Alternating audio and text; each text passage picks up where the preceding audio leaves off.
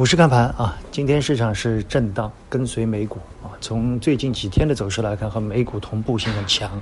创业板跟随纳斯达克，整个的主板呢，更多的表现出一个震荡的态势。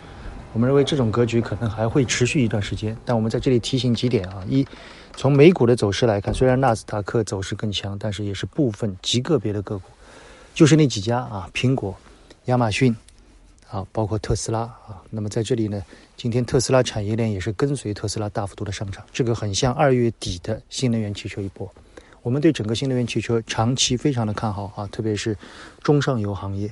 但是，当新能源汽车的逻辑由简单的行业到整个的技术，到最后与特斯拉股价捆绑的时候，大家要懂啊。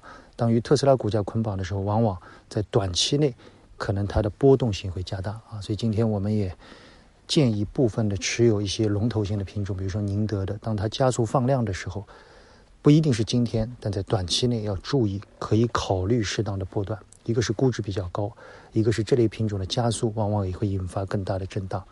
其次呢，从新能源汽车到整车这一块啊，传统行业的车好像也有一些机会。一个是他们的转型，一个是汽车五月份的数据有所转好。那么对汽车传统行业这一块，我们认为中期。可能关注度可以更高一些。虽然它的弹性不像新能源汽车，但是这些品种的估值、绝对值和修复可能会有一段时间啊，仅供参考。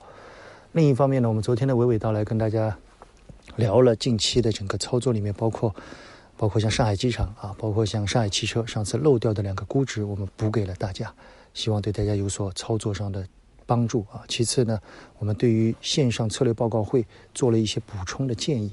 希望对你的操作有帮助，好吗？我想六月份整个市场总体的操作性是不错的。对于指数啊，没有太多的这个观点，我们还是这个观点。我觉得震荡不改，整个稳步向上的格局，保持耐心和信心即可。